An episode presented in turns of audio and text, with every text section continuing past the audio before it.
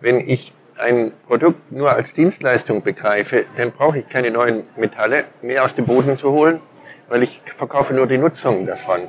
Wenn ich äh, frage nicht, wie mache ich etwas richtig, also Effizienzsteigerung und damit mehr Wachstum, sondern zu fragen, was ist das Richtige, dann komme ich auf andere äh, Schlussfolgerungen. Zum Beispiel, wenn wir meinen, dass wir jeden Tag Rindfleisch essen würden äh, und damit äh, 10 Milliarden Menschen ernähren könnten, dann ist das ein Irrtum. Wenn wir aber lernen, dass wir unsere Grundernährung auf Algen, auf Bakterien, auf Pilzen aufbauen, dann könnten wir leicht 10 oder 20 Milliarden Menschen auf der Erde ernähren, ohne auch nur einen einzigen Baum zu fällen.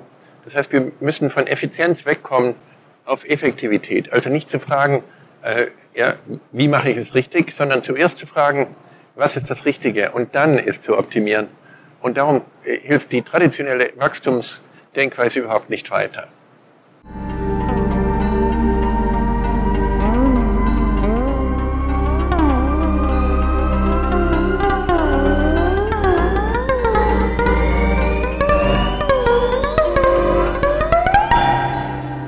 Ja, hallo und herzlich willkommen wieder einmal bei einer neuen Ausgabe des Gradwandler Podcast. Ähm, wir sind einerseits eure üblichen Verdächtigen heute. Das bin einmal ich, Felix.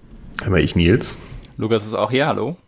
Und dann ähm, haben wir heute nochmal eine Gästin dabei, die uns ein bisschen mehr zu diesem Intro von äh, Professor Michael Braungart erzählen wird, und zwar zum Thema Cradle to Cradle. Und da würde ich einfach mal sagen, hallo und herzlich willkommen, Katrin. Ja, hallo, vielen Dank, schön, dass ich hier sein darf. Sehr gerne, schön, dass du dir die Zeit genommen hast, auch bei uns mal mit dabei zu sein. Genau, dann würde ich mal sagen, äh, fangen wir erstmal mit der Person an. Und äh, Katrin, was hat dich eigentlich irgendwie zu diesem ganzen Thema geführt? Was bewegt dich, dabei zu sein? Ja, Cradle to Cradle, äh, darauf bin ich im Studium gestoßen. Ich habe Umweltwissenschaften studiert und zuletzt in Kopenhagen. Und da war doch das Thema Kreislaufwirtschaft eigentlich sehr wenig, trotzdem Thema.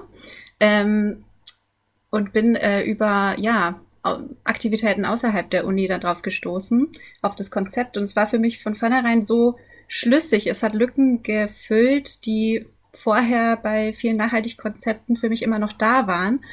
Und äh, ja, und deswegen habe ich dann beschlossen, da ehrenamtlich mit einzusteigen, habe herausgefunden, es gibt einen Verein, ähm, der sich 2012 gegründet hat in Deutschland und äh, bin seit 2017 jetzt zumindest aktiv im Verein ähm, und kann da ja ganz viel dazulernen, äh, Dinge verwirklichen, die ich gerne anstoßen möchte und äh, den gesellschaftlichen Wandel mitgestalten, wie man so schön sagt. Sehr cool. Das äh, schön, dass du damit eine Lücke gefunden hast. Ähm, ansonsten in Richtung Nachhaltigkeit und so weiter hast du dich, glaube ich, sogar auch noch mit beruflich orientiert mit der Zeit. Oder wie passt das bei dir gerade mit dazu zusammen? Ja, also nachdem ich viel im Verein tätig war und in der Regionalgruppe Hamburg eben dann auch äh, Regionalgruppensprecherin geworden bin, ähm, hat's mich, ja, beruflich habe ich mich immer gerne mit Ernährung beschäftigt, mit äh, wie können wir da nachhaltiger werden, ähm, Stadt-Land zusammenbringen, ähm, Kreisläufe in der Richtung schließen. Und so bin ich bei einem Unternehmen gelandet, was äh, ja, jetzt zum Schluss haben wir eine eigene Lieferkiste gegründet, Likedela in Hamburg, ähm, das eben ein regionaler Lieferdienst für Bio-Lebensmittel ist. Nicht nur biologisch, aber vor allem eben regionale Wertschöpfung steht im Zentrum. Und wir, mein Teil dabei ist auch zu gucken, dass wir CO2 positiv werden, also klimapositiv, wie wir mal so schön sagen, äh, eben dazu beitragen, äh, nicht nur zu kompensieren, sondern auch äh, Humus aufzubauen, CO2 zu senken und auf der anderen Seite grundsätzlich äh, den Mehrweg-Gedanken weiterzuführen, ähm, darauf hinzuarbeiten, dass wir am Schluss keinen, nichts mehr, was wir als Müll bezeichnet würden, produzieren.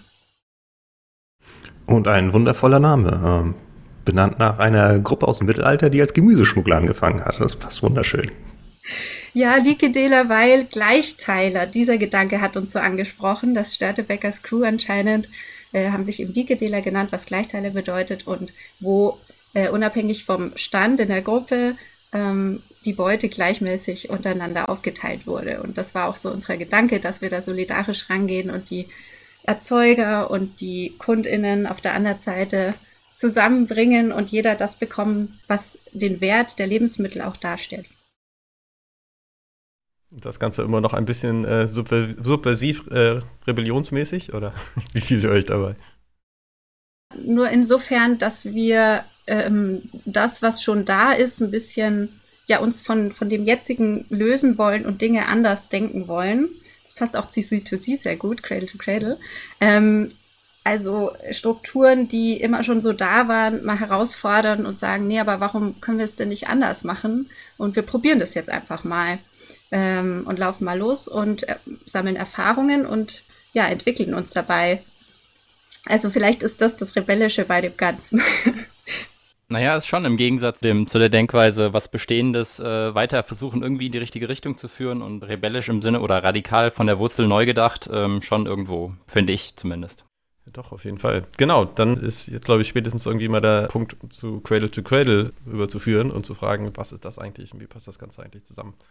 Möchtest du das da auch einmal ein bisschen vorstellen, das Konzept? Ja, wie ich gerade schon gemeint habe, äh, passt es gut. Bei Cradle to Cradle geht es auch viel darum, Dinge neu zu denken, was äh, Professor Braungart da auch angesprochen hat in dem Ausschnitt, der eingespielt wurde, dass wir weg von dem kommen, was wir schon kennen und Dinge neu erfinden müssen. Es geht da nicht darum, das Bestehende zu verbessern manchmal, sondern was ganz was Neues zu erfinden, weil die Richtung, in die man gelaufen ist, bisher nicht die richtige ist. Eben der Unterschied zwischen Effizienz und Effektivität, davon spricht er ja. Also, dass er sagt, naja, wenn wir aber, also wir können den Weg, den wir gehen, natürlich effizienter gestalten, weniger Ressourcen benutzen, um dasselbe, was wir herstellen, herstellen, weniger Energie. Äh, wir können auch äh, uns einschränken, dass wir auf manche Dinge verzichten können. Wenn am Schluss trotzdem immer noch Müll rauskommt, den wir nicht, wir verlieren Ressourcen, dann ist das nicht der richtige Weg. Da müssen wir grundsätzlich da anders rangehen und das Ziel justieren, damit wir in die richtige Richtung laufen. Sonst laufen wir nur langsamer gegen die Wand, sozusagen. Aber die Wand ist auf jeden Fall immer noch da. Ja, das ist äh, schön einprägsam, glaube ich, vom Konzept her, aber irgendwie noch ein bisschen abstrakt. Kannst du uns da irgendwie auch ein paar konkrete Beispiele zu geben? Ja, also grundsätzlich erstmal Cradle to Cradle übersetzt von der Wiege zu Wiege äh, steht eben für den kontinuierlichen Stoffkreislauf, wo alle Ressourcen, die wir nutzen, in entweder den technischen oder ökologischen Kreislauf gehen können. Dazu gehört, dass nur gesunde Materialien eingesetzt werden dürfen, weil sonst äh, ja, schaden wir uns und der Umwelt und zerstören unsere Lebensgrundlage. Gleichzeitig wichtige Bausteine sind also, dass alles, was äh, wir jetzt als Abfall bezeichnen, eigentlich wir als Nährstoff erkennen. Denn äh, wenn wir anschauen, was die Natur an Abfall produziert, wir könnten ja sagen, naja, so ein Blatt, was vom Baum fällt, ist doch auch irgendwie Abfall, ist jetzt verloren für den Baum, aus Sicht des Baums. Aber im Kreislauf gesehen ist es ja immer noch Teil des Nährstoffkreislaufs. Das Blatt wird wieder zu Humus und kann wieder als Nährstoff dienen. Und der Baum hat auch sehr viele verschiedene positive Eigenschaften, ist nicht neutral seiner Umwelt gegenüber, sondern bietet Lebensraum, reinigt die Luft, das Wasser, produziert Sauerstoff für uns und baut Biomasse auf. Und äh, daran wollen wir uns gerne orientieren. Und das bringt mich rüber zur Denkschule hinter diesem Designkonzept. Also man kann es nicht nur auf Produkte beziehen und äh, Systeme, sondern ja auch auf gesamtgesellschaftlich anschauen und dann überlegen, wie wollen wir uns in dieser Welt verstehen. Und da hat mich auch viel gestört, dass bei gängigen Nachhaltigkeitsdiskussionen der Mensch immer so als, ja, wir sind die, die Bösen auf der Welt und wir schaden uns und der Umwelt und unserer Lebensgrundlage. Und eigentlich muss man sich immer so gefühlt dafür entschuldigen, dass man überhaupt existiert, weil alles, was wir tun, dadurch, dass wir existieren, ist schon mal, wir können nur weniger schlecht sein, aber man kann sich eigentlich nicht gut dafür fühlen, dass man hier lebt. So äh, habe ich das manchmal aufgenommen. Und äh, mit Cradle to Cradle ist die, da steckt die Idee drin, dass wir uns als Teil der Natur sehen. Wir haben eine Daseinsberechtigung. Wir sind auch nicht zu viele. Wir müssen nur gucken, was wir machen und wie wir es machen. Darauf kommt es an, dass wir uns als Ziel setzen, wir wollen hier nützlich sein auf dieser Welt. Ja, also nicht nur klimaneutral, sondern klimapositiv zu sein. Ne?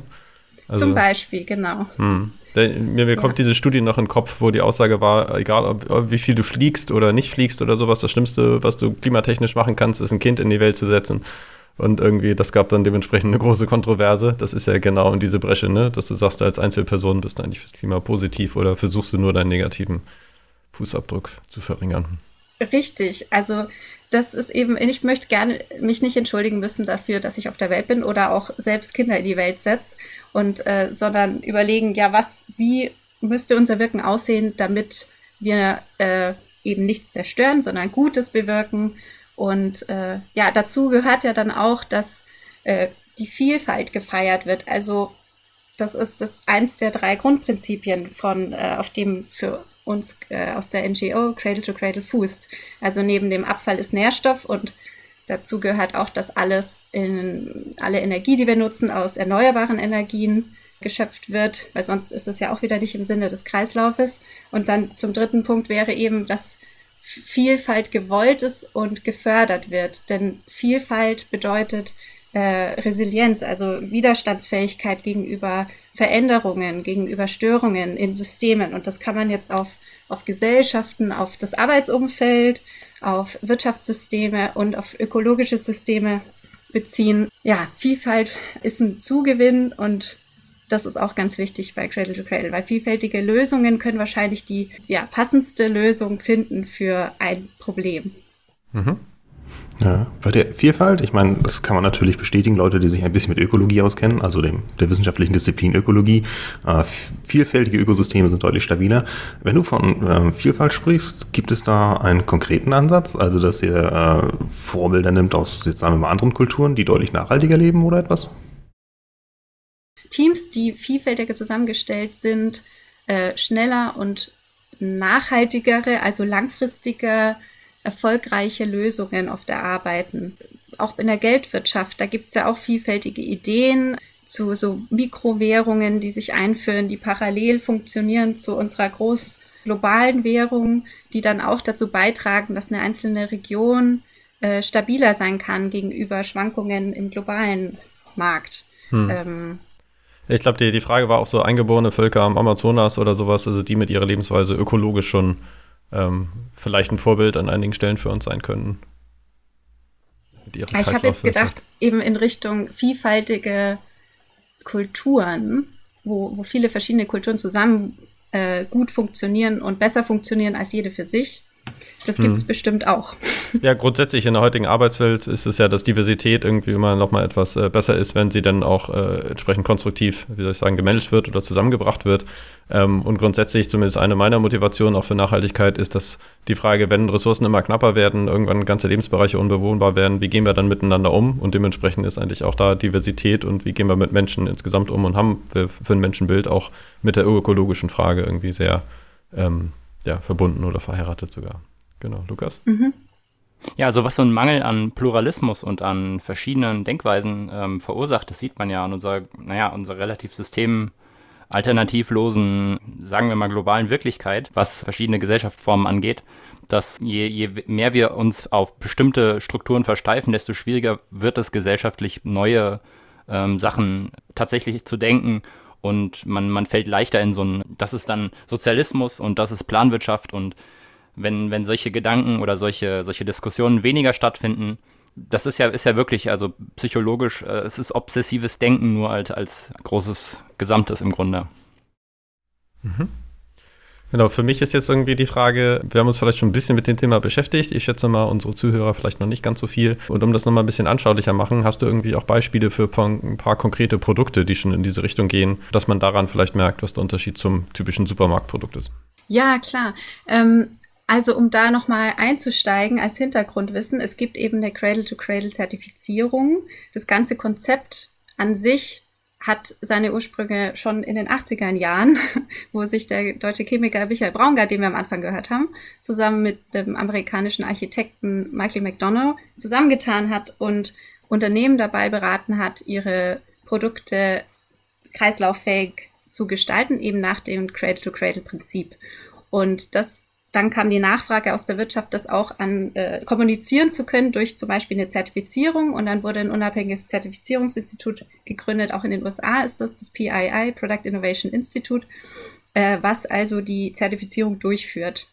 Dieses Zertifikat, das kann man mal googeln, damit die ZuhörerInnen das auch mal äh, gesehen haben, ist noch nicht allzu bekannt, aber man findet es doch immer wieder, immer mehr. Und was das dann bedeutet, ist nach grundsätzlichen Kategorien ähm, wird dieses Produkt es kann nur ein Produkt zertifiziert werden, nicht ein ganzes Unternehmen. Man schaut sich also immer das individuelle Produkt an. Bei Frosch gibt es eine große Produktpalette, die zertifiziert ist.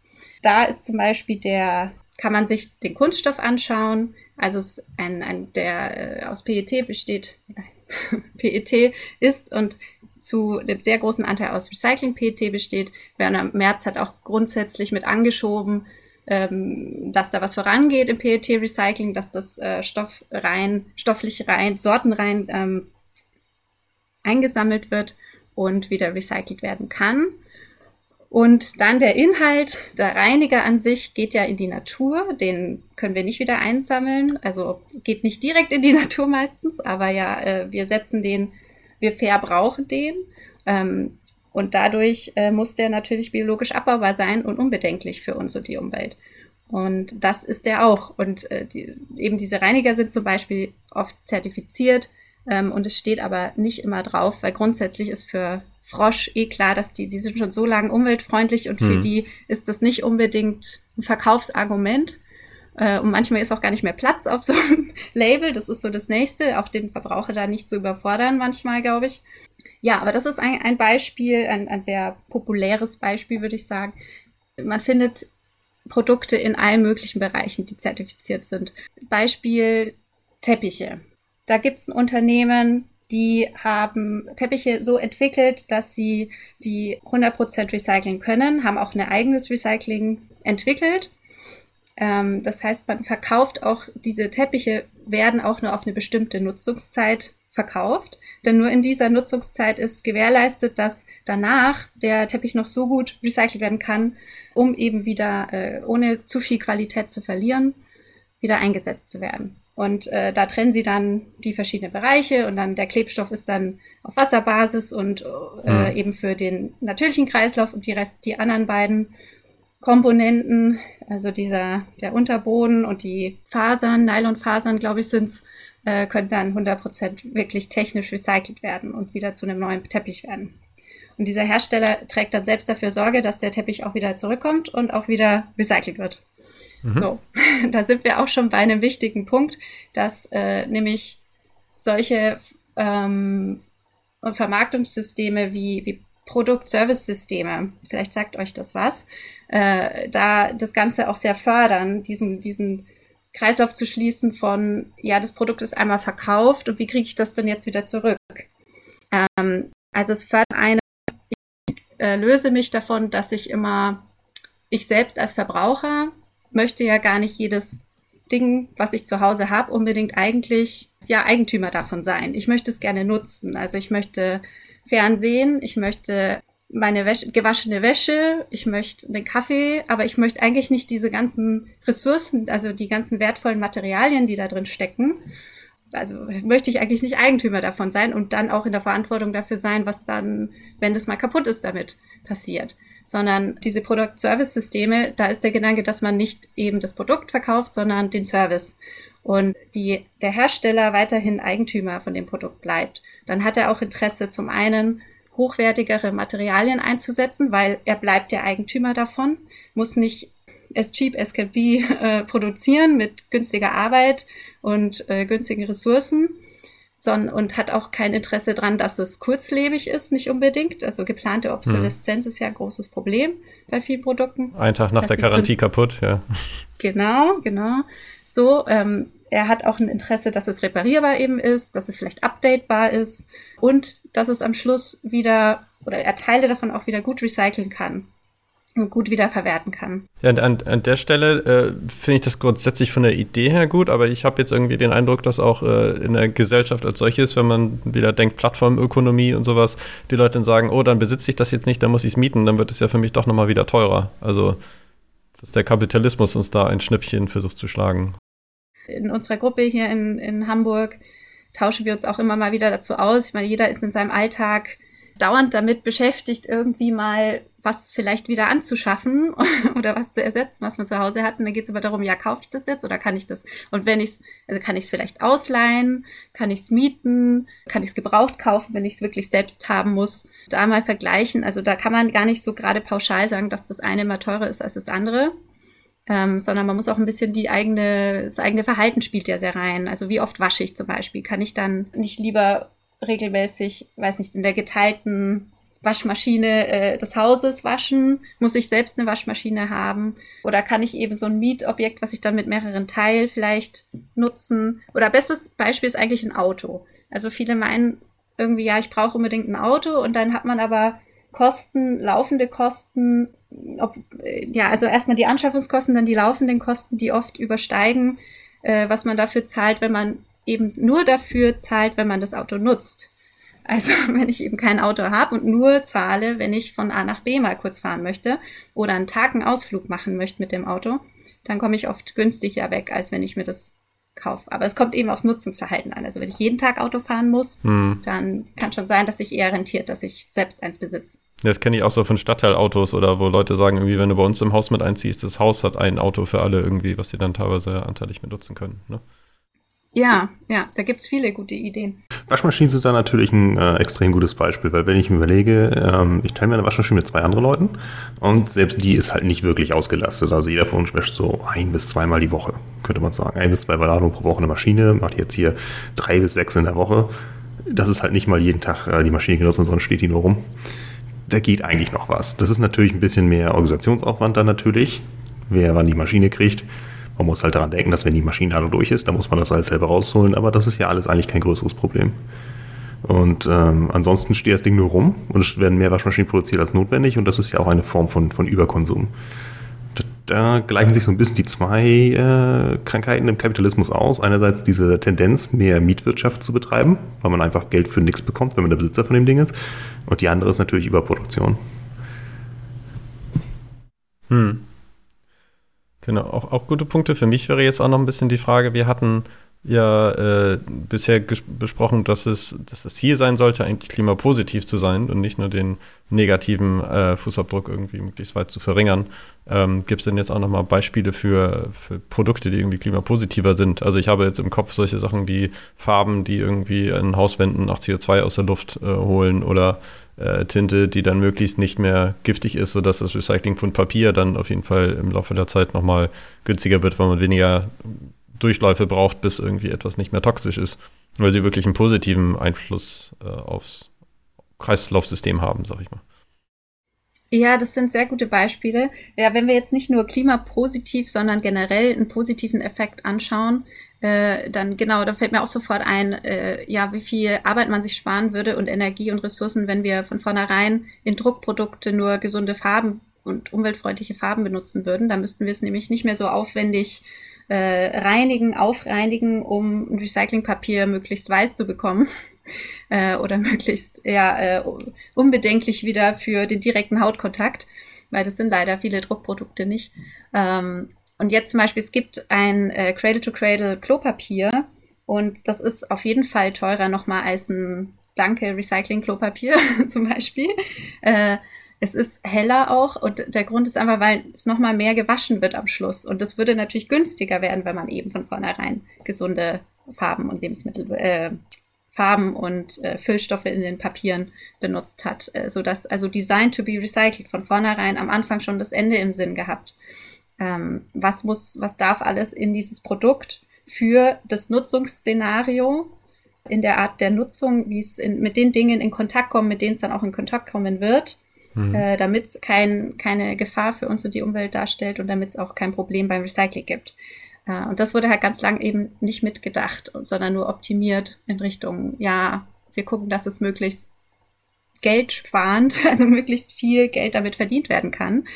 Und nicht äh, geguckt, ja, wie könnte vielleicht der positive Effekt auch ausschauen. Und da hast du jetzt gesagt, ja, Wandfarben, die zum Beispiel noch äh, die Luft reinigen, das ist, finde ich, auch ein ganz tolles Beispiel. Oder allein, du kannst ja auch eine Wandfarbe haben, die vielleicht mehr Licht auch reflektiert oder so, dass insgesamt du weniger Strom, also weniger künstliche Beleuchtung brauchst in dem Raum. Du kannst natürlich auch den Raum von vornherein schon so bauen, dass möglichst viel mit natürlichem Licht gearbeitet werden kann. Vorhin das Beispiel mit dem Teppich, da gibt's Teppiche, die ähm, Schall besonders gut ähm, isolieren und aufnehmen, die auch Feinstaub aufnehmen, wo dann nachweislich gerade für ja, Kleinkinder, die da nah am Boden sind, da ist irgendwie die Feinstaubbelastung äh, am meisten. ja, das sind jetzt Dinge, die mir so einfallen. Auf jeden Fall positiver Effekt oder auch ja begrünete, be begrünte Fassaden.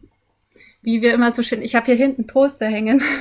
äh, da geht's drum, äh, Häuser wie Bäume und Städte wie Wälder zu bauen. Also wie können wir uns da auch was abschauen von der Natur, die eben Vielfalt positiv wirkt. Äh, anstelle, äh, gerade der Bausektor ist ein riesiger, ich glaube, es waren so 60 Prozent unseres Müllaufkommens in Deutschland, kommt aus dem Bausektor, weil wir Dinge, weil wir eigentlich Müll bauen. Wir denken nicht dran, wir, was könnte nach also Vielfalt, manches gibt schon gute Projekte, aber oft wird noch nicht dran gedacht, äh, einfach nur schnell gebaut, dass man was hat, aber nicht, was passiert denn nach die, ja, wenn es runter ver, verkommt, äh, kann man vielleicht das noch anderweitig weiter nutzen, noch umgestalten und was soll vor allem, wenn es mal abgerissen wird, was passiert mhm. da mit dem Bauschutt? Und da gehen so viele Ressourcen verloren, glaubt man gar nicht. Ja, also ich, ich, glaube auch bei der Produktion schon, ne? Irgendwie CO2 bei Betonherstellung und Böbermann hat jetzt gerade auch wieder Sandverbrauch irgendwie weltweit äh, langsam zur Knappheit führt, mit reingebracht. Genau, und dann ein bisschen kältere Städte irgendwie, ne? Also das Grüne, was du schon gesagt hast, wie Bäume oder sowas, dass die Erwärmung auch nicht so, nicht so warm ist. Aber das ist ja dann vor allem nicht nur im Produkt, sondern wirklich ein Systemdenken, ne? Ja, ja, auf jeden Fall. Cradle to Cradle ist nicht nur dieses, dieses Designkonzept für Produkte, sondern man kann das auf alles Mögliche anwenden und umsetzen und weiterdenken eben, diese Grundsätze. Weil wir gerade bei Gebäuden waren, es gibt eine Wärmedämmung aus einem mediterranen Seegras, äh, was da immer angeschwemmt wird und als Problem an den Stränden eigentlich wahrgenommen wird, vor Ort dann auf Mülldeponie kommt äh, und sich ein Unternehmer gedacht hat, hey, da mache ich was Tolles draus. Und ganz unbehandelt, ganz ohne chemische Einwirkungen ist das ein Dämmstoff, der, also die, die verarbeiten den dann nur mechanisch und machen daraus eben so einen Wollfilz-Dämmstoff. Und der kann im Haus eingesetzt werden, etc. und ist Brand, also äh, entspricht dem, dem der Brandschutzklasse, ich weiß es nicht mehr, B2 oder so, automatisch schon ohne irgendwie behandelt zu sein, ist, ist Schimmel abweisend, äh, ist eben Dämm- und also Lärmschutzdämmend etc. Und das finde ich und ist am Schluss eben gar kein Problem, wenn man man kann das eigentlich wieder in den Boden graben und äh, auf seinem Kompost entsorgen. Und Haus springen fertig. genau, oder es gibt äh, bei Leder, Leder ist zum Beispiel eigentlich am Schluss irgendwie ein, ein Sondermüll, weil es mit Chrom meistens gegerbt wurde und Chrom 6 äh, vor allem ist hochgiftig. Und äh, da gibt's dann Unternehmen, die haben aus einem Reststoff aus der Olivenherstellung, äh, und zwar aus den Blättern, einen Olivengerbstoff hergestellt. Und der kann ist also auch, der ist sogar essbar, der ist auch sehr unbedenklich und so man also Leder gerben, was dann am Schluss wieder kompostierbar sein kann. Solche Ideen brauchen wir einfach mehr. Und eine, die Gründerin von, die Mitgründerin von unserer Regionalgruppe in Hamburg, äh, hat jetzt erst vor kurzem oder schon über längere Zeit, aber ihr eigenes Unternehmen gegründet und den Kunststoff entwickelt, der auch aus äh, Abfallstoffen aus der Agrarindustrie ja die Ressourcen schöpft und daraus dann ähm, einen Kunststoff herstellt, der vielseitig einsetzbar ist für, für Filme oder für Hartkunststoffe oder auch ähm, Coatings. Sehr vielfältig und am Schluss ist es heimkompostierbar, also auch nicht nur industriell kompostierbar in, de, in der industriellen äh, Kompostieranlage, sondern theoretisch sogar zu Hause innerhalb von wenigen Wochen.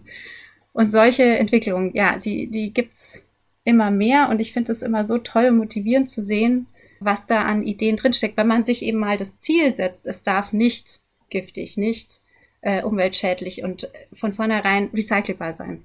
Hm. Okay, danke, sorry. Wir fallen, glaube ich, noch viel mehr ein, aber vielleicht erstmal das.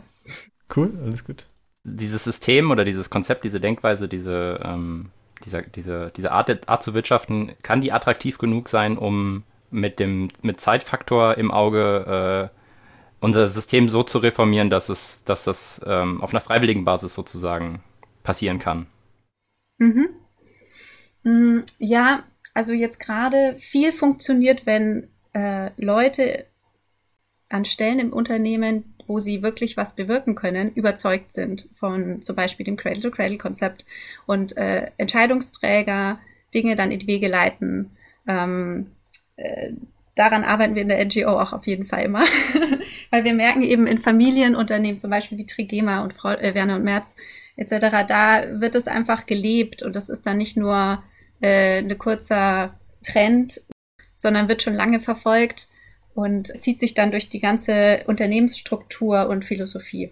Also da, da ist, kommt es aus einer Überzeugung heraus und es funktioniert sehr gut. Man kann also daran ansetzen und mehr überzeugen. dann für ein Unternehmen geht es natürlich auch darum, ja, Kosten einzusparen. Sehen viele, dass sie beim Arbeitsschutz zum Beispiel Kosten einsparen oder beim, wenn Kosten wegen Umweltverschmutzung oder Entsorgung äh, eingespart werden können. Das ist ein Anreiz oft, warum Unternehmen auch sagen, okay, das lohnt sich für uns hier auf Recycelbarkeit oder auf äh, umweltfreundliche Farben etc. zu setzen. Dann äh, ich, eben dieses Argument mit Materialien, es steigt, also wir, wir bekommen bei bestimmten Materialien immer mehr Ressourcenknappheit und dadurch steigt natürlich auch auf lange Sicht gesehen der Preis für Virgin Plastik hoffentlich auch irgendwann. Das ist jetzt gerade immer noch, also frisch hergestellter Kunststoff aus fossilen Energien ist leider immer noch sehr viel günstiger als recycelter Kunststoff. Ähm, und an dieser Stelle denke ich mir, da könnte und kann auch schon Politik Einfluss nehmen, dass diese Ex Kosten, die jetzt gerade noch external externalisiert sind, internalisiert werden und eben Ko Umweltkosten, Kosten für die Gesellschaft mit Teil der, des tatsächlichen Preises dann werden. Und dann wird auf jeden Fall äh, das, das nachhaltigere Produkt oder Material dann äh, mithalten können oder wird sicher sehr viel günstiger sein als äh, ein, ein umweltschädliches Produkt. Also das, was die EU jetzt auch schon mit angedacht hat mit CO2, also Emissionshandel einerseits, ne, aber ansonsten auch äh, Schranken an, für Produkte, die von außerhalb der EU kommen, dass irgendwie die CO2-Kosten da nicht für die Leute außerhalb der EU ein wirtschaftlicher Vorteil sind, sondern ähm, man das Ganze fördern will? Ja, zum Beispiel gibt ja die europäische Kreislaufwirtschaft, den Aktionsplan zur Kreislaufwirtschaft, der ein wichtiger Bestandteil vom European Green Deal ist, wo, wo schon richtig viel Gutes drinsteht. Wir werden sehen, wie es dann in der Umsetzung aussieht. Aber es geht total in die richtige Richtung, finde ich ja, wo schon viel über ja, den Kreislauf wirklich vom Design über die Nutzung, Reparierbarkeit, Recycling äh, und wenn es sein muss, immer noch, äh, naja, ich glaube, sie nennen es immer noch Verwertung in einer anderen Art und Weise, äh, angeschaut wird, also der gesamte Kreislauf und was da passieren muss, damit, also diese Strecke, das hat mir echt Hoffnung gegeben, wo es letztes Jahr so einen richtigen äh, Schritt vorwärts ge gefühlt für mich, weil es ist so ein Symbol für in Europa, was die, die einzelnen Länder ja dann für sich wiederum umsetzen müssen. Hm. Und was ich vorhin angesprochen mit den habe mit dem Product Service Systems, Product Service Systemen, auch da, äh, das ist eben eine Möglichkeit für Unternehmen, ja, wie sie ihre Wirtschafts äh, ihre Vermarktung vom Produkt ändern können, insgesamt keinen Nachteil haben, vielleicht auch einen Vorteil haben, wirtschaftlich gesehen und diese, die Effekte, die wir alle wollen, eben äh, die Ressourcen wieder zu verwerten und äh, gesunde Materialien in die Welt zu setzen, ja, mit diesen, nach diesen Zielen wirtschaften. Hm. Hast du da eigentlich das Gefühl, dass irgendwie familiengeführte Betriebe da irgendwie mehr hinterher sind als jetzt größere Konzerne oder sowas? Also kommt das da schon eher an? Oder ist da noch ähm, kein Unterschied erkennbar? Es gibt es überall. Also es gibt auch große, große Konzerne, die sich dem angeschlossen haben, die diesen Trend erkennen. Und äh, dass es eben eigentlich eine Bewegung dahin ist, nicht nur ein vorübergehender Trend, so würde ich es gerne sagen. Also dann geht es immer um Circular Economy, jetzt nicht im speziellen Cradle to Cradle, aber der ein oder andere nimmt dann auch Cradle to Cradle mal, äh, spricht darüber.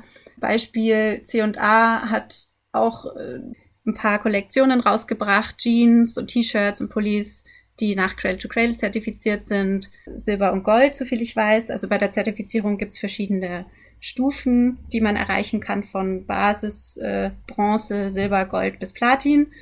Und äh, der erste, die, Idee ist auch, dass man das Zertifikat immer nur zeitlich begrenzt hat und dann zum, für die Rezertifizierung zeigen muss, dass man besser geworden ist in den verschiedenen Kategorien.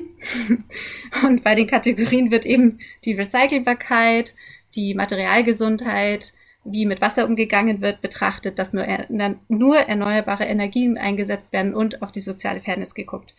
Also bei der Zertifizierung, das ist schon mit das umfangreichste, was es gibt momentan auf dem Markt. Also es gibt einzelne Zertifikate, um die verschiedenen Bereichen dann nochmal strenger sind, wie zum Beispiel, ich finde das eine super Ergänzung mit Fairtrade-Logo oder mhm. mit GOTS, zertifizierte Klamotten ähm, nach dem GOTS-Standard. Also Baumwoll-Zertifikat dann, dass das nachhaltig produziert genau. wurde, ne? Ja. Hm. Ähm, wo gibt es denn die Möglichkeit, also das ist bisher einzelne hm, Firmen oder Marken genannt, die äh, einen Teil ihrer Produkte irgendwie auf sowas umgestellt haben. Wenn ich jetzt sage, ich will gezielt sowas suchen, gibt es da auch irgendwie Marktplätze oder sowas, wo ich das alles einmal auf einer Seite, Webseite finden kann, sozusagen? Hm. Also, äh, wie ich am Anfang schon meinte, es gibt viele Produkte, die findet man in jeder Drogerie, wie diese Froschreiniger mhm. zum Beispiel. Oder auch Produkte, die sind vielleicht nicht zertifiziert, weil eine Zertifizierung hat ja auch immer ihre Grenzen. Und es gibt einige Produkte, auf die Cradle-to-Cradle-Kriterien werden eigentlich erfüllt, aber sie haben halt kein Zertifikat, weil das für die auch viel zu teuer wäre oder so. Und deswegen auch äh, solche würde man ja jetzt nicht als solches direkt erkennen, aber man kann immer beim Einkaufen darauf achten, ja, wurde, hat der Hersteller informiert er darüber, dass er zum Beispiel eben recycelt. Und da meine ich nicht nur Recyclingmaterial einsetzt, sondern auch qualitativ hochwertig weiter recycelt. Weil sonst haben wir, ja, das ist so ein anderes Problem, kommen wir vielleicht später noch drauf. Und hat er dran gedacht, eben, was äh, ist, ist das Produkt umweltfreundlich, äh, gesundheitsfördernd eher als schädlich, mhm. äh, solche Dinge alle. Und sonst, es gibt keine Seite, wo jetzt nur die zertifizierten Produkte zu finden sind, aber es gibt, also äh, ich meine, als, auf, aus Verbrauchersicht nicht, aber aus, wenn man sich informieren will, dieses Product PII, Product Innovation Institute, auf dessen Seite c2ccertified.org ist die Adresse. Da findet man das Registry von allen Produkten, die zertifiziert sind gerade und kann sich da informieren, aber da ist halt kein, jetzt kein Link hinter, wo man direkt hier kaufen oder so, sondern das ist eine informative Seite und dann kann man sich da inspirieren lassen und dann äh, nach den, wenn man gerade eine neue Bettdecke sucht oder so, kann man mal gucken, gibt es eine C2C-zertifizierte Bettdecke? Und dann kann ich bei mir gucken, wo finde ich die denn? Sonst hat Avocado Store und Memo Store oder wie die heißen, Memo Live, äh, die haben auch Filterfunktionen danach. Äh, findet man auch schon ein paar Produkte. Ja, genau, so. cool. Ja, ähm, das ist ein guter Anfang. Ich habe jetzt auch im Kopf äh, VD, also die auch ein deutscher Hersteller sind von Klamotten, also Outdoor und so weiter, die haben irgendwann schon früh gesagt, dass sie etwas mehr in diese Richtung mitgehen wollten. Die haben gesagt, wir gucken, dass wir unsere Produkte irgendwie ideal recycelbar machen und sowas, haben dann aber gemerkt, dass die Kunden solche Sachen gar nicht so wirklich viel zurückbringen. Also dementsprechend der Ansatz dann nicht so gut geklappt hat und haben versucht, das dann etwas anders nochmal mit umzustellen. Ne? Also siehst du da irgendwie auch einen Trend, irgendwie Recycling, ist das für Menschen überhaupt ein Thema oder sollte man das eigentlich so konzeptionieren, dass sie ich sag mal, dass vielleicht gar kein Müll entsteht, selbst wenn die Dinger irgendwann mal aufgetragen sind? Ja und ja, also auf jeden Fall sollte man von vornherein das äh, schon als Hersteller darauf achten, habe ich ein Konzept dazu, wie mein Produkt recycelt werden kann oder wenn es eben verbraucht wird, also in die Umwelt geht, äh, dann äh, ist es unbedenklich für uns und die Umwelt das ist auf jeden Fall notwendig, schon am, ganz am Anfang anzusetzen. Plus, Recycling ist ein Riesenthema in Deutschland besonders. Ich habe das Gefühl, jeder wächst so auf, dass wir viel auch schon uns damit beschäftigen, wie soll ich meinen Müll sortieren, mhm. mehr als andere Länder. Äh, das heißt aber nicht, dass wir so erfolgreich mit dem Recyclingabschluss sind. Aber allein, weil du gefragt hast, wie viel ist das denn ein Thema in der Bevölkerung, würde ich sagen, ja, jeder hat schon mal von Recycling gehört und weiß so grob, worum es geht. Aber es funktioniert halt bisher nicht.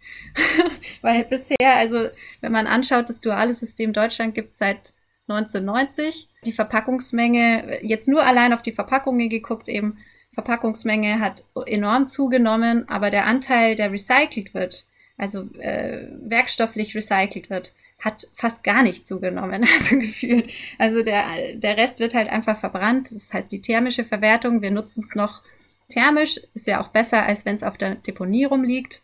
Mhm. Aber ähm, wir könnten damit eigentlich noch mehr, also äh, wenn man der Hierarchie folgen wollen würde, was sinnvoll wäre, dann äh, aus energetischer Sicht, dann sollten wir versuchen, den Rohstoff noch weiter zu benutzen, bevor wir ihn eben thermisch verwerten.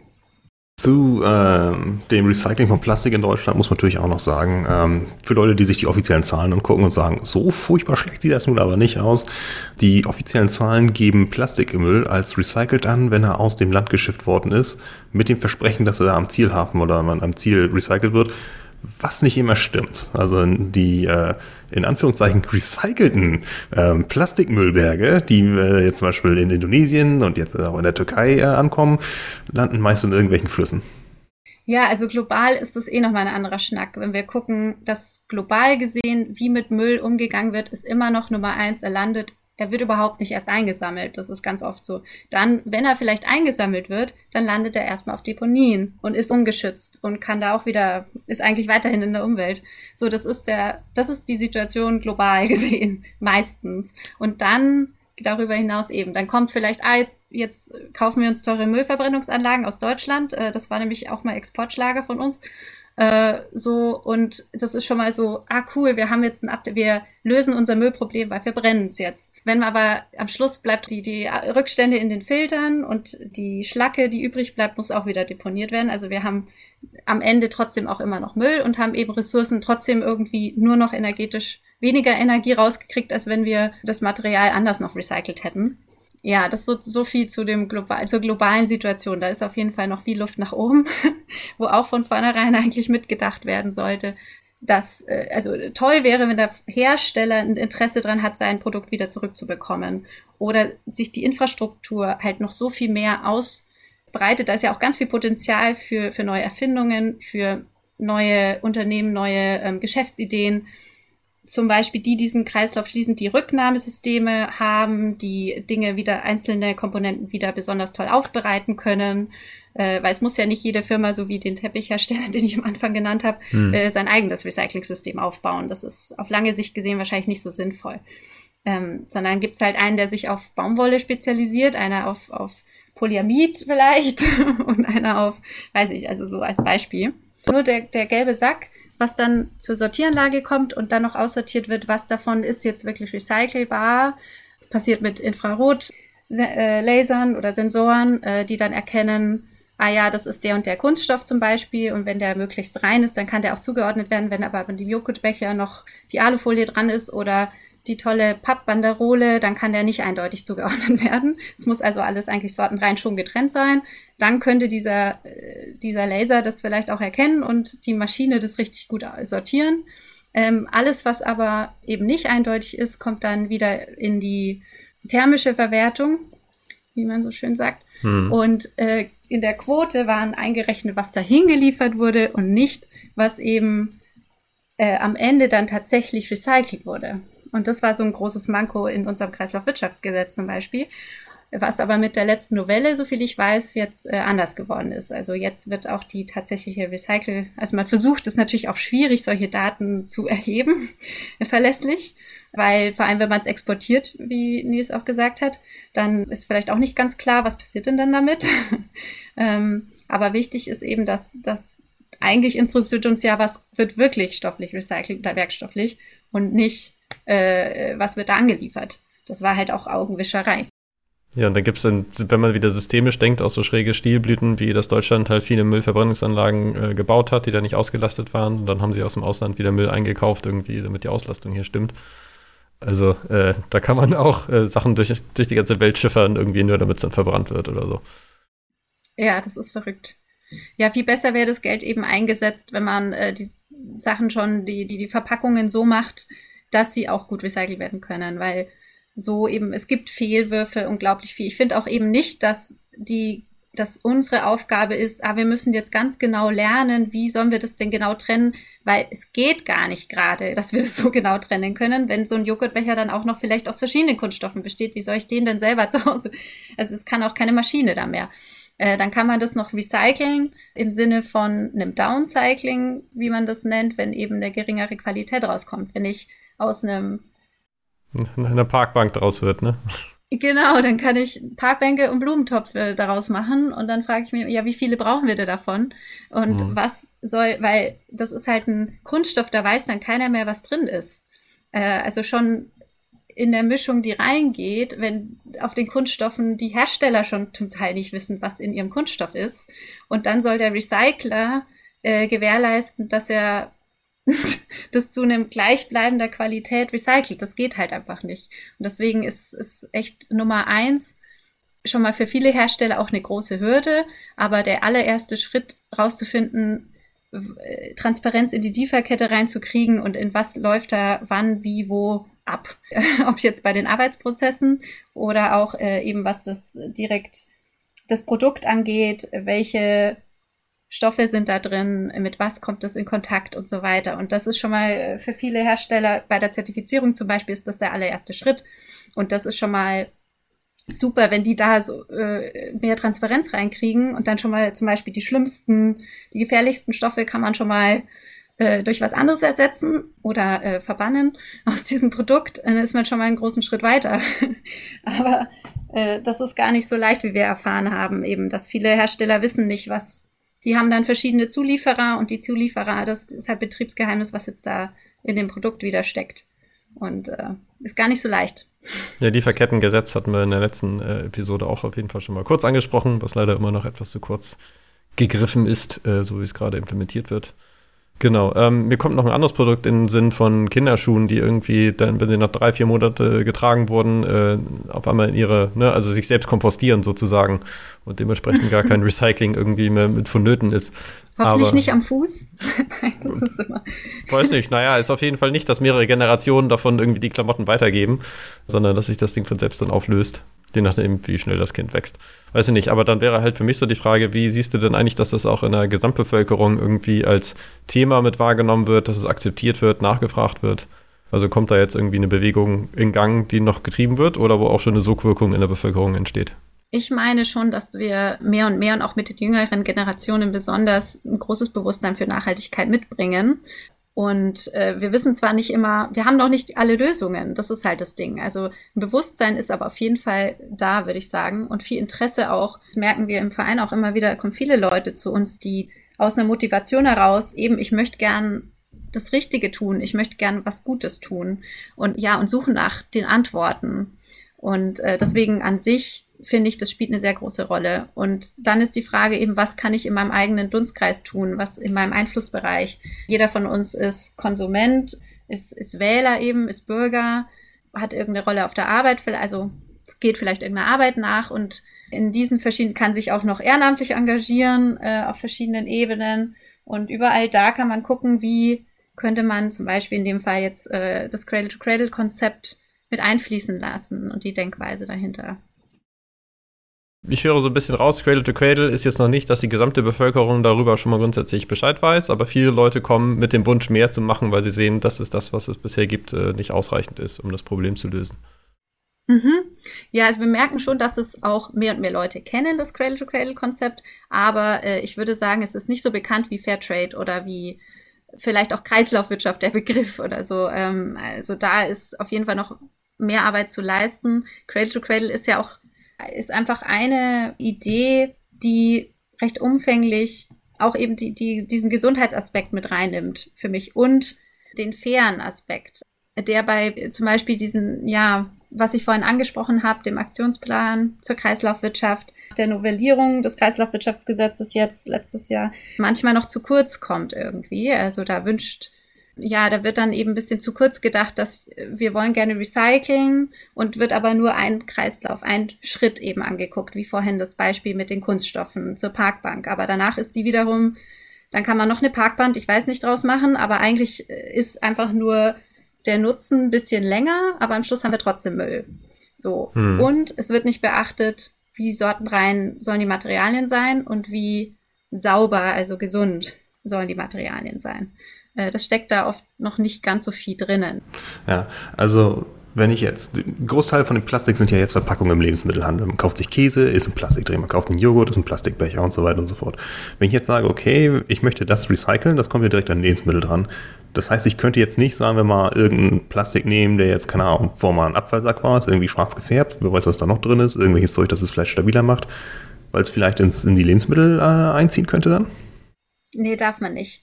Also gerade im Lebensmittelbereich ist bisher, da gibt es große Hürden, Recycling-Kunststoff wieder einzusetzen, der direkt in Kontakt kommt. Äh, wir hatten da ja so auch schon bei Pappkartons das Problem, dass dann Mineralölrückstände aus dem Pizzakarton irgendwie sich gelöst haben im Fett der Pizza und dann hast du die Rückstände in deinem Essen oder im Müsli oder so. Ähm, deswegen sind oft in den Müslis, die Müslis sind dann nochmal in Kunststoff eingepackt, bevor sie im Karton sind. Also da, da gibt's noch auch zu Recht eben Hürden äh, mit dem Kontakt.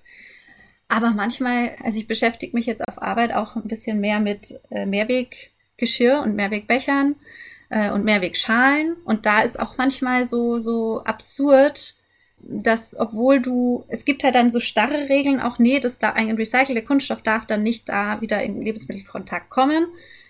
No matter what, so kommt es einem vor, äh, weil dann ein Hersteller hat mir erzählt, die machen dann, die exportieren dann ihren, ihre gebrauchten oder kaputten, sagen wir mal, Bowls aus einem bestimmten Kunststoff ins Ausland. Die recyceln diesen Kunststoffsorten rein und dann importiert man den wieder und dann ist es wieder okay. Aber man darf ihn nicht in Deutschland recyceln und wieder einsetzen. Das hatte sie mir so erzählt. Das fand ich ganz spannend. Und ja, das ist dann absurd. Es braucht halt Standards. Es muss klar sein, was muss dieses Produkt erfüllen, der recycelte Kunststoff, damit er unbedenklich dann in Lebensmittelkontakt gehen kann. So. Hm. Und alles, was eben sich abnutzt, das habe ich ja vorhin, alles, was ja verbraucht wird, nicht nur gebraucht, wie so eine Bowl, wie so eine Schale oder ein Messer äh, oder ein Tisch, äh, alles, was sich fair braucht, muss dann biologisch abbaubar sein, so würde ich sagen. Kann man natürlich auch gut vorstellen, dass es schwierig ist, jetzt bei Plastik, da schon mal vorher irgendwas anderes war, das kostengünstig festzustellen, was da jetzt eigentlich an Zusatzstoffen oder sowas drin ist, um diese Voraussetzungen erfüllen. Also da müsste eigentlich doch bestimmt jemand eine chemische Analyse machen und das ist nicht billig.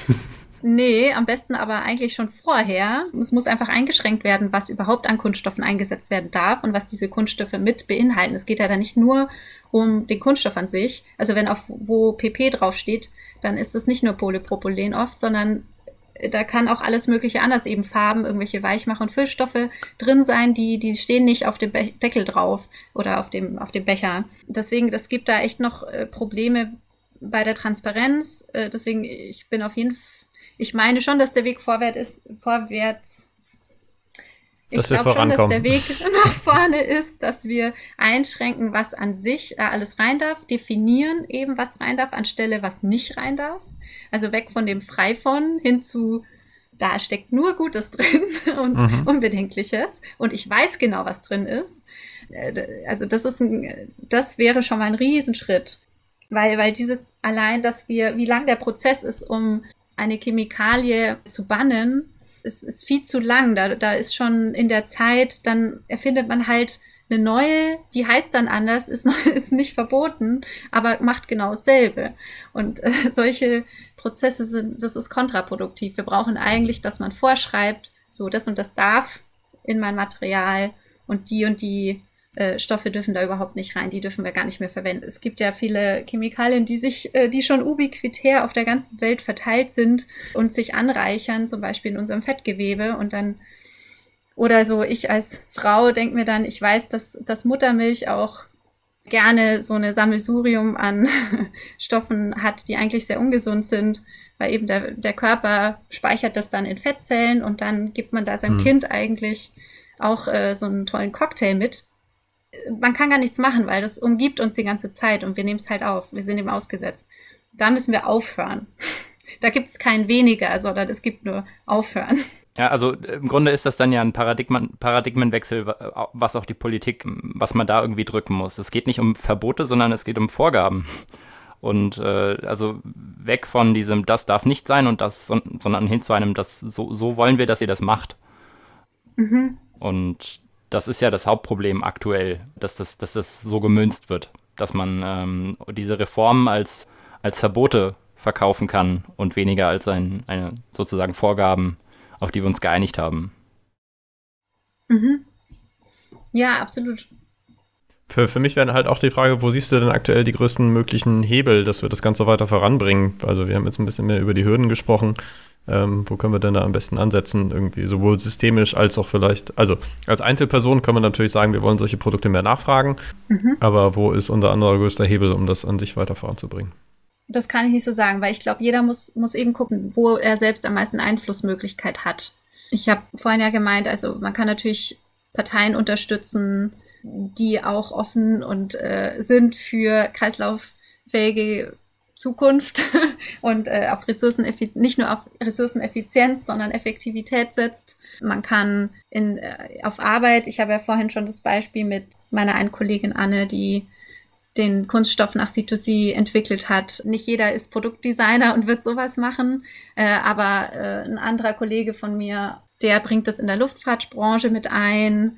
Dann äh, wieder jemand anders, die entwickeln ein, ein intelligentes Konzept, um Stoffströme in der Stadt zu detektieren und möglichst effizient und effektiv zu vernetzen. Also wo der eine Abfallstoff von einem Unternehmen kann die Ressource fürs andere Unternehmen werden. Hm. Beispiel war da jetzt, jetzt testen sie es gerade mit der Pilzfarm in der Stadt, die dann auf ähm, Kaffeeresten aus einem Kaffeeladen eben produziert wird. Und solche Geschichten sind immer ganz toll, finde ich. Oder dann ein anderer Kollege, der äh, für einen großen Autohersteller arbeitet im Consulting sich jetzt auch vor allem mit Kreislauffähigkeit dort im Unternehmen beschäftigt. Also ich finde, man kann das auf allen, man kann gucken, wo kann ich selbst Einfluss nehmen, wo steckt für mich selber, auch wo merke ich, bin ich am meisten motiviert, wo sind meine persönlichen Kompetenzen, Stärken und Schwächen und danach gehend dann, wo ist am meisten der größte Hebel für mich persönlich. Hm. Ich als jemand, der jetzt gar keinen Kaffee trinkt, bin vielleicht dann nicht für die Pilzfarmen prädestiniert, aber. aber ähm, zu Pilzfarmen, also was Pilze alles können, muss ich die, ich glaube vor zwei Wochen, äh, wissen, wissen hoch zwei, das ist so ein Dreisat-Format. Dann gibt es einmal so ein Doku-Ding, also so ein kurzer Bericht oder so eine halbe Stunde Bericht und hinterher macht dann der Skobel ähm, so, eine, so eine Talkrunde mit Wissenschaftlern noch dazu. Das ist dann immer, dann hat man so den Nährboden dazu und da ging es auch um Pilze. Ich werde ich auf jeden Fall verlinken, weil das war unglaublich interessant, was so äh, Abwasserreinigung und was Pilze so für uns tun können als organische. Ich, ich glaube, du hattest, extrem. du hattest es auch erwähnt als Betonalternative glaub, oder so, ne? Ja, Hast du das? genau. Ja, ja, es gibt fast nichts, was da nicht gibt. Es gibt ja Ecovative zum Beispiel, ist ein Unternehmen, die aus Pilzhüfen oder, und äh, zusammen mit Substrat kannst du was bauen, äh, wachsen lassen, was Styropor ersetzen kann, was ähnliche Eigenschaften wie Styropor hat, auch schon eingesetzt wird. Oder eben auch Kollegen von mir aus Lüneburg, die haben so ein Pilzliebe, ein kleines Startup, was sich mit Edelpilzen beschäftigt, die sie auch eben auf so sowas wie, wie Reststoffen aus der Lebensmittelherstellung wachsen lassen und dann an Gourmet-Restaurants in Lüneburg verkaufen.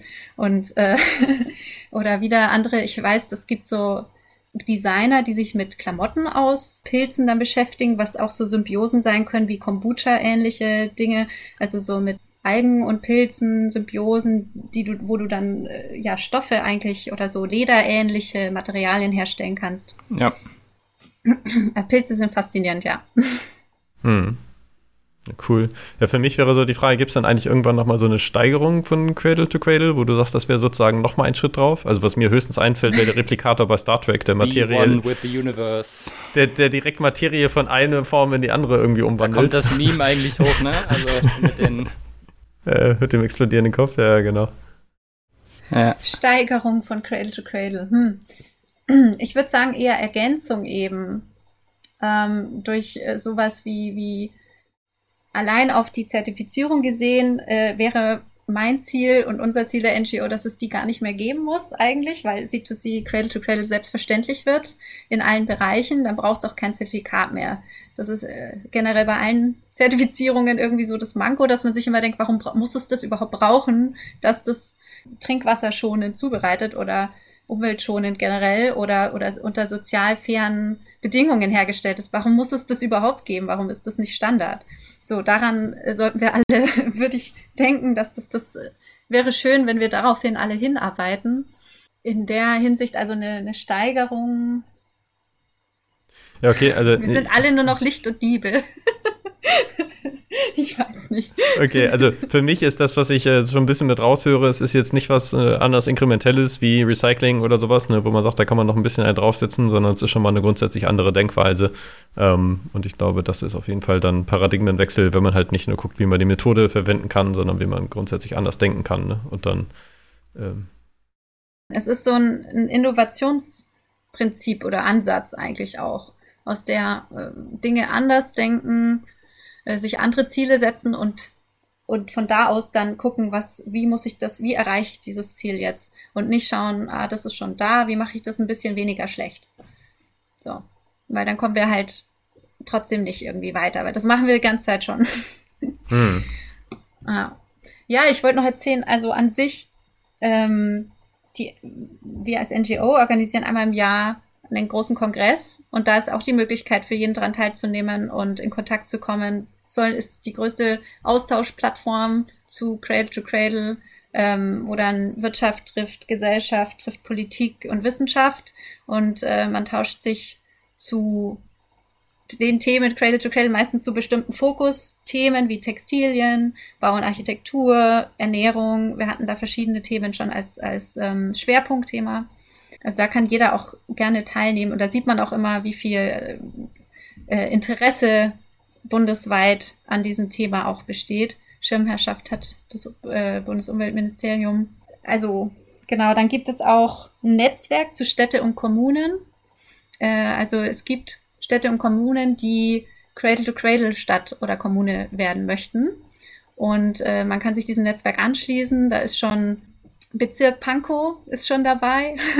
Und äh, so Gemeinden wie Raubenhardt, Eppelheim kennt man jetzt vielleicht nicht, aber auch kleine Städte, da, da passiert auch viel. Und da, äh, ein Bürgermeister kann sich überlegen, hey, ich will gerne was in meiner Stadt bewegen, also dann machen die sich auf den Weg. Und dann wir hier in, in Hamburg haben zum Beispiel mit einem Spüttel, Eimsbüttel möchte ein integriertes Klimaschutz Konzept erarbeiten und mit Bürgerbeteiligung etc. Da sind wir auch mit beteiligt und bringen Cradle to Cradle ein. Beim Forschungsprojekt Klimafreundliches Lockstedt sind wir auch beteiligt mit gewesen, waren da Partner oder sind immer noch Partner. Mhm. Äh, ja, solche Dinge, das läuft auf vielen Ebenen. Ich bin auch immer offen dafür, finde es sehr unterstützenswert, sich da nicht abzugrenzen in den verschiedenen Konzepten, denen man folgt, ob es jetzt eben Gemeinwohlökonomie ist oder ja, Postwachstum oder hatten wir noch, Donutökonomie oder welcher Idee man da, äh, welche Idee man da vor allem verfolgt oder ob man einfach bei Greenpeace ist oder beim WWF oder äh, mhm. Otto Normalverbraucher möchte sich da gern engagieren. Also lieber immer gucken, wo sind die Gemeinsamkeiten, auf welches Ziel arbeiten wir eigentlich gemeinsam hin, äh, als zu gucken, ja, Moment, wo sind unsere Abgrenzungen, wo sind unsere Unterschiede und wir wollen, also dann, dann glaube ich, kommen wir nicht so viel weiter. Ich mag gerne das Zusammendenken und schauen, wie erreichen wir unser gemeinsames Ziel. Ja, das klang ja insgesamt so ein bisschen durch, ne? Lieber irgendwie einen positiven Sog als Verbote, Abgrenzung, sondern halt gemeinsames Ziel. Insgesamt habe ich das Gefühl, dass wir als Gesellschaft heute immer noch nicht ganz klar haben, wo wir eigentlich mit hinwollen. Irgendwie schon besser, aber es ist jetzt irgendwie nichts komplett mit ausgerufen, außer CO2 reduzieren. Aber wir wollen irgendwie in einer besseren Gesellschaft leben, ist halt nicht so groß verbreitet, dass man sagen könnte, auch in Politik oder sowas oder als Gesellschaft, da knüpfe ich jetzt einfach mal an und das haben wir zu unserem Ziel erhoben. Dafür ist für mich so ein bisschen mit die Frage, hast du sonst auch zum Thema Donutökonomie irgendwie noch ein bisschen was, jetzt wo du es auch gerade schon mit erwähnt hast?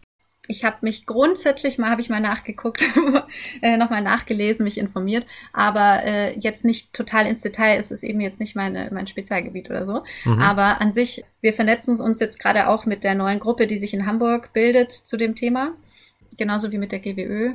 Äh, es passt für mich, passte das sehr gut zusammen. Also die Idee des, des integrierten äh, Nachhaltigkeitsmodells, also nicht drei Säulen, wie viele von uns das immer noch im Kopf haben. Äh, so Ökologie, Soziales und Wirtschaft ist irgendwie gleichrangig auf nebeneinander äh, zu bewerten und anzusehen, sondern die Ökolo also die Wirtschaft ist eingebettet in dem Sozialen und das wiederum ist eingebettet in der Ökologie.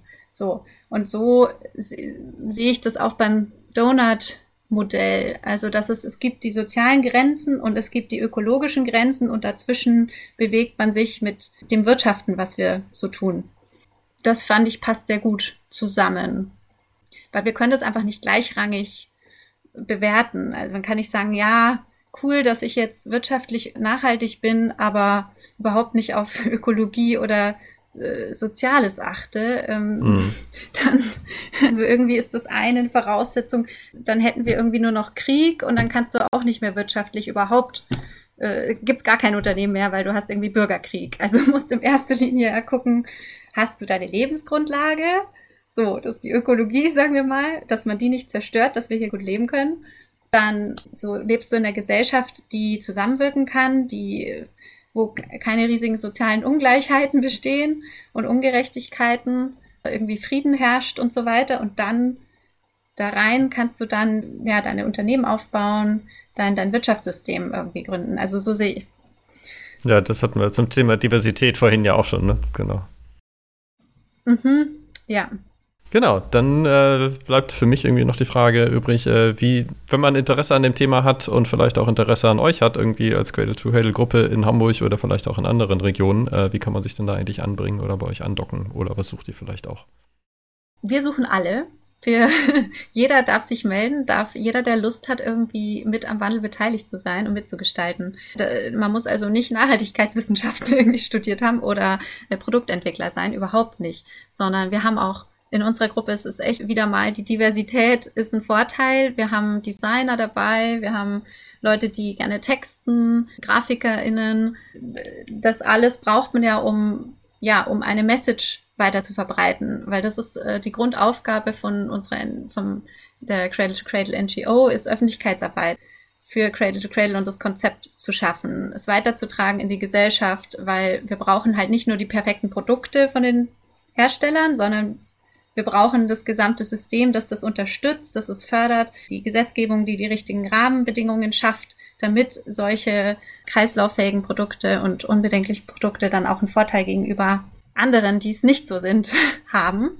Mhm. Wir brauchen die Politik mit am, an Bord und eigentlich alle. Wir brauchen die Forschung, die weiterentwickelt und so weiter. So, ähm, deswegen alle sind herzlich willkommen, sich zu melden. Die Geschäftsstelle von der NGO ist in Berlin. Äh, auch das spannend. Mhm. Schaut mal ins, auf die Seite vom C2C Lab. Das ist die Geschäftsstelle. Wurde vor wenigen, äh, Moment, zwei Jahren. die erste Best im Bestand Sanierung nach Cradle to Cradle. Auch super spannend. Kann man sich mal anschauen, wenn sich gerade jemand mit Umbau zu Hause oder so beschäftigt oder Hausbau. Auch ein bisschen Inspiration holen, welche Unternehmen man da vielleicht ansprechen möchte. Äh, dann gibt's verschiedene Initiativen deutschlandweit zu Cradle to Cradle, in, in vielen Städten eben Regionalgruppen wie hier in Hamburg. Am besten, am einfachsten ist, man schreibt mal die Geschäftsstelle an und die vermitteln einen dann weiter. Man kann sich auch anmelden als Schnuppermitglied, wenn man oder Aktivistmitglied. Dann wird man auch weitergeleitet an die jeweiligen Regionalgruppen. Und dann gibt's zu bestimmten Themen bundesweite Bündnisse, auch wieder zu Themen äh, Textil und Bau und Naturwissenschaft und Technik und Gestaltung. Man kann natürlich auch sein eigenes Bündnis gründen und äh, die sind dann bundesweit vernetzt, äh, organ organisieren auch eigene Treffen, Austausch. Natürlich momentan alles irgendwie digital, aber besser als nichts. Mhm. Kommt auch Gutes bei rum und hat auch viele Vorteile, dass eben egal wo man ist, man kann sich leichter zuschalten und dann eben äh, auf seinem Spezialgebiet dann dazu austauschen. Cool. Also sowohl einfach mal nachfragen, wo man sich anknüpfen kann, als auch eigene Ideen mit einbringen und dann die Möglichkeit, sich dazu zu vernetzen, irgendwie ähm, alles mit drin. Ja, es ist auf jeden Fall eine Spielwiese. Man kann, äh, wenn wer selber gern mal irgendwas ausprobieren möchte, eben, ich weiß nicht, ich wollte schon immer mal ein Poster designen, weil ich sonst eigentlich nur im Labor stehe oder ich wollte schon immer, weiß nicht, irgendwas anderes mal ausprobieren. Dafür ist Ehrenamt auch da. Soll natürlich Spaß machen und bei uns steht auch immer im Zentrum, dass wir uns, dass wir gerne auch Zeit miteinander verbringen. Äh, also normalerweise, wenn man sich noch getroffen hat, haben wir auch immer mal wieder anderes gemacht, wo für einen Stammtisch verabredet oder mal eine Kanutour oder mal einen Ausflug. Da muss nicht immer dann das Inhaltliche an allererster Stelle stehen. Das kommt dann nebenbei und das so macht es ja auch richtig Spaß, weil man sich dann darüber austauscht, nebenbei über die Themen, die einen so interessieren. Spaß haben und die Welt verbessern. Sehr schön, klingt wie eine coole Kombination. Dann möchte ich einfach nochmal mit ergänzen, dass Cradle to Cradle, wie gesagt, eine Bewegung ist. Wir haben verschiedene Punkte mit äh, gesagt, wo man sich selbst mit einbringen kann. Und vielleicht interessiert zu dem Thema auch nochmal unsere Folge Nummer drei äh, zum Thema Kipppunkte. Also einerseits, wann wird eine Bewegung oder eine Dynamik eigentlich so groß, dass sie sich selbst verstärkt? Das kann man einerseits bei Bewegungen haben, andererseits natürlich auch beim Klimawandel. Und dann nehmen wir ein bisschen beides auseinander. Auch vielleicht nochmal eine Möglichkeit, in alte Folgen einmal mit reinzuhören. Und dann würde ich sagen, ich bedanke mich ganz herzlich für deine Zeit und auch für dein Wissen und dein Einbringen. Und äh, wir bedanken uns auch ganz herzlich bei unseren Zuhörern, die uns ihre Zeit geschenkt haben. Und wenn Sie sich bei uns bedanken wollen, dann empfehlt den Podcast am besten einfach weiter und hinterlasst vielleicht auch einen Kommentar in den Podcast-Verzeichnissen, dass ein bisschen mehr Leute auf uns aufmerksam werden. So funktioniert die Aufmerksamkeitsökonomie in dieser Welt ja leider immer noch. Genau, und damit bleibt mir einfach nur nochmal euch einen schönen Tag zu wünschen. Hier scheint gerade die Sonne, da können wir gleich nochmal rausgehen und das genießen. Und dementsprechend vielen Dank und schönen Tag noch. Ciao, ciao. Tschö. Dankeschön, tschüss.